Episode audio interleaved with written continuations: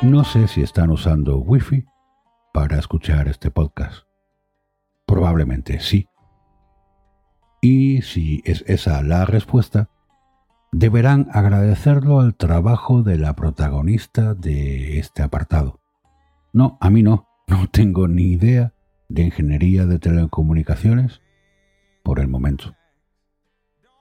Pero aparte de ser la precursora de la tecnología que usamos, por ejemplo en nuestros amados smartphones, la protagonista de esta historia tenía muchos atributos que, lamentablemente, son de rabiosa actualidad.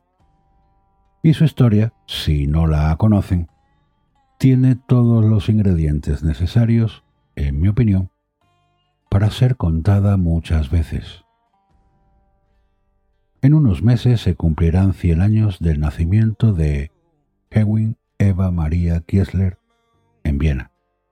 Si no le suena el nombre de esta mujer judía nacida en el imperio austrohúngaro, aquí viene un guiño a don Luis García Berlanga, posiblemente le suene más a algunos su nombre artístico, Hedy Lamar, popular actriz de la época dorada de la Metro Goldwyn Mayer, bautizada como La Marvelous y considerada por muchos la mujer más bella de la historia del cine.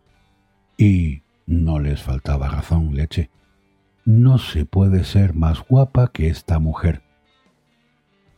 Pero es que además era una belleza natural, sin cirugías. Como decía, Hedy, la voy a llamar así en adelante porque es más corto, nació poco después de comenzar la Primera Guerra Mundial. Y lo que no podía imaginarse la chiquilla es que su vida iba a estar tan ligada a este asqueroso negocio, el de la guerra, claro.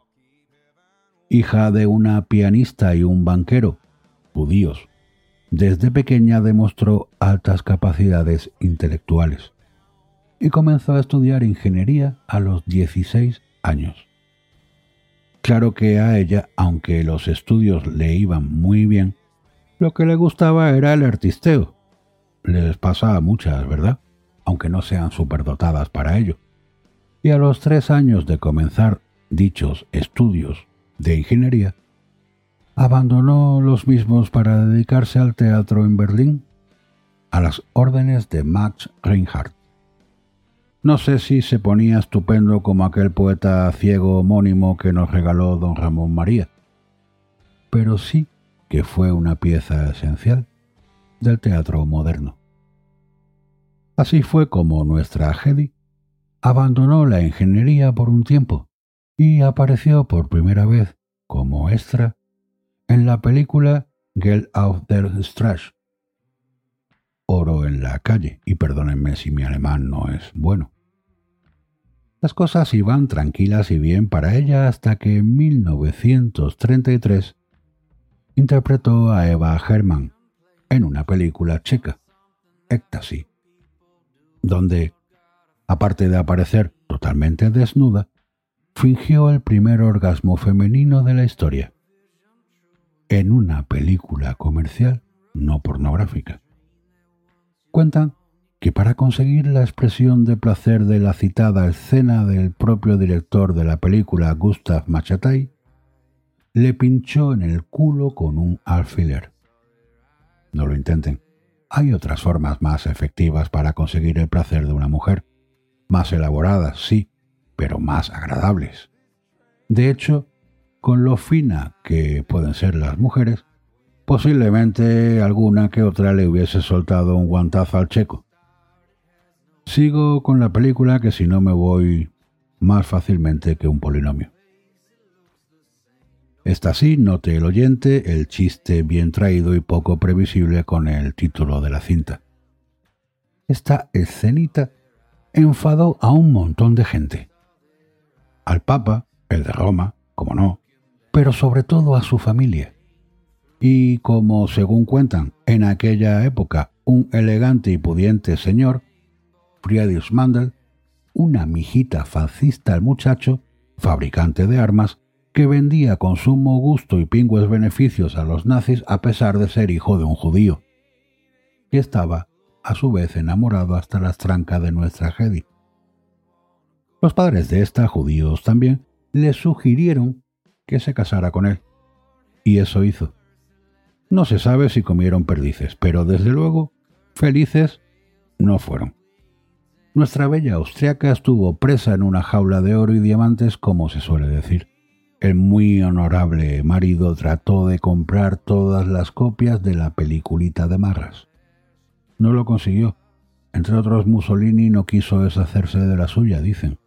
Y según contó ella más tarde, no le permitía ni desnudarse ni bañarse si no estaba al presente.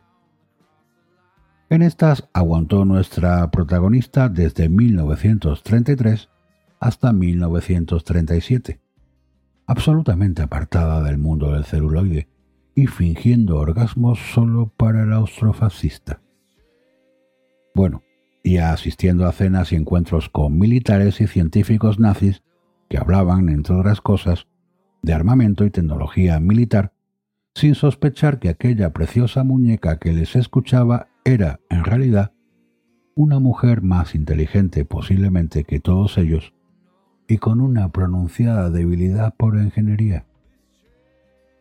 Supongo que en aquellas cenas Hedy se mantuvo glamurosa, esto es, según su propia definición, quieta y pareciendo estúpida.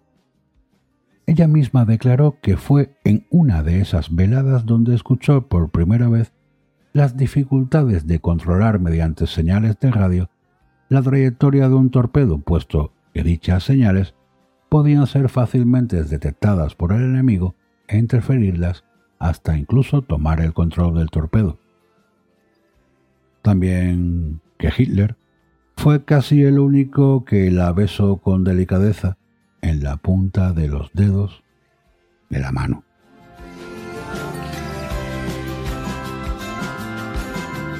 No se sabe con exactitud cómo consiguió escapar de aquel castillo en el que estuvo según sus declaraciones, esclava. Ni ella misma lo deja muy claro. Hay varias versiones, algunas más morbosas, como que tuvo ciertos roces, de los buenos, con una criada suya y que disfrazada de sirvienta, con los bolsillos repletos de joyas, se escapó. Otras versiones visualmente menos eróticas como que convenció al amo del calabozo de que la dejara asistir a una cena con sus mejores joyas y se escapó por la ventana de un baño. Sea como fuere, Hedy se escapó en 1937 y consiguió llegar en coche a París. De ahí a Londres, y desde allí embarcó en el mismo transatlántico que Louis B. Mayer, uno de los mayores magnates de Hollywood de aquella época. Sí, el Mayer de la Metro Goldwyn Mayer. Hedy bajó de aquel barco con un contrato de 500 dólares a la semana durante siete años y con un nuevo nombre, Hedy Lamar. A partir de aquí su carrera como actriz no fue todo lo brillante como seguramente ustedes esperan tras haber escuchado todo lo anterior. Se ve que aprovechó más bien poco el tiempo que estuvo estudiando con Max Reinhardt era poco expresiva la muchacha y cuando trataba de remediarlo, sobreactuaba. Tampoco estuvo muy despierta cuando rechazó películas como Casa Blanca o Luz de Gas. Pero supongo que Ingrid Bergman, que tampoco era fea, se alegró por ello. De hecho, casi la única película que la mayoría de la gente recuerda de Lamar es Sansón y Dalila, donde ella era, naturalmente, Dalila, una chica de Gaza que derrotaba al héroe israelita, un poco fofo en la película, por cierto, sin más que cortarle el cabello. Ay, si la vida fuera tan fácil como en estos cuentitos religiosos. Eso sí, una Dalila bella hasta el dolor. En palabras de Terence Moix, a propósito de la judía interpretando la filistea, si inspiró masturbaciones que lo hizo Santa Mía, estas fueron de lujo. Quien se masturbaba pensando en Hedy, eyaculaba perlas.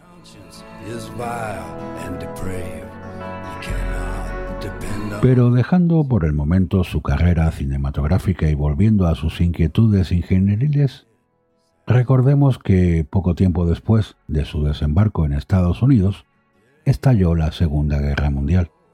Aunque este país tardó un poco en intervenir en la contienda, Hedy colaboró repetidas veces con la inteligencia militar norteamericana comentándoles algunas de las conversaciones que había captado en casa de su Mandel. Sin embargo, la inteligencia, y lo digo así con Rentinti, lo que le pidió fue su colaboración para vender bonos de guerra y convertirse en imagen de pósteres propagandísticos. Si comprabas 25 mil dólares en dichos bonos, Hedy te daba un beso. Siete millones de dólares vendió la mar en una sola noche. ¿Y si Puyol consiguió amasar su fortuna de forma similar? Bueno, era un chiste. Ya lo sé, muy malo. Besos y pósteres aparte, en ella se volvió a despertar la curiosidad por aquello de controlar los torpedos evitando interferencias por parte del enemigo. Y claro, como además de preciosa era lista, se puso a estudiar sobre el tema. El problema con el control de los torpedos principalmente era la necesidad de usar señales inalámbricas para el mismo. Los sistemas basados en cables, que también se probaron, tenían lógicamente un rango muy limitado. Por tanto, la comunicación con los torpedos se hacía usando ondas de radio, y esto conllevaba la posibilidad de que el enemigo las interceptara. A nuestra Jedi se le ocurrió la idea de usar más de una frecuencia para comunicarse con el proyectil, es decir, durante la comunicación entre el buque y el torpedo, ir alternando distintas frecuencias para la transmisión para hacer más difícil para los otros el rastreo de la señal y por lo tanto dificultar la posibilidad de interferirla. Junto al músico George Attell, un moderno vecino suyo en California, diseñó un sistema que consistía en colocar dos rodillos de piano idénticos, uno en el barco y otro en el torpedo, de manera que rotando ambos a la misma velocidad, los orificios que tenían estos rodillos iban cambiando continuamente la frecuencia hasta lograr 88 diferentes en la transmisión. Brillante, ¿no? Antes lista que sencilla. El 11 de agosto de 1942, Anteil y Hedy, como Hedwig Kiesler Markey, por su matrimonio, otro con Jim Markley, registraron la patente y se dio a conocer a la Marina norteamericana, aunque básicamente la guardaron y pasaron de ella.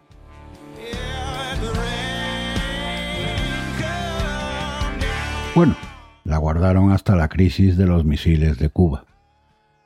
Durante aquella ofensiva militar estadounidense, se puso en práctica el invento de Hedy y George, Efectivamente, no usaron rodillos de piano, sino sistemas electrónicos de conmutación de frecuencias. Pero la idea era la misma. Sin embargo, a esas alturas ya había expirado la patente, claro. Lamar tuvo que esperar hasta 1997, tres años antes de su muerte, para que su trabajo fuese reconocido con un premio de la Electronic Frontier Foundation. Ya era hora. Dicen que fue lo que dijo ella al conocer la noticia. Esta idea de la mar se conoce con el nombre de espectro ensanchado y, en gran medida, es lo que ha hecho posible, entre otras cosas, la comunicación por Wi-Fi o 3G. Los últimos años de Hedy Lamar fueron menos glamurosos. En la ME, la seda y el control de torpedos fueron sustituidos por inmorales cantidades de dinero invertidas en, ahora sí, cirugía plástica. No supo envejecer a pesar de su extraordinaria inteligencia. Denuncias por cleptomanía. Se nos volvió choricilla la niña. Y demandas, muchas demandas. La Marvelous demandaba a todo aquel que le tocara un poco los farolillos. A los escritores de su biografía a Mel Brooks por usar el nombre de Helley Lamar para uno de sus personajes de Blazing Saddles, y hasta Corel Corporation por usar un dibujo suyo en la portada de Corel Draw. Sí tenía genio la señora. De hecho, lo tuvo siempre, según dicen los trabajadores de la metro que trabajaron con ella, que la llamaban Mrs. Headache, es decir, señora dolor de cabeza. El 19 de enero de 2000 bajó el telón definitivamente y Hedy murió en Florencia, en un pequeño apartamento en el que compartía su soledad con la televisión. Sus cenizas, a petición suya, fueron esparcidas en un bosque austriaco. Y así fue como, desde un orgasmo fingido y hasta Cuba, pasando por Gaza a pelar a Sansón, esta mujer, inteligente y bella, nos regaló esta historia fascinante y la conexión por Wi-Fi. El próximo 9 de noviembre, Día del Inventor, en honor a Hedy Lamar, celebren el centésimo aniversario del nacimiento de esta actriz que les regaló el smartphone. Si les apetece, claro. Siempre si les apetece.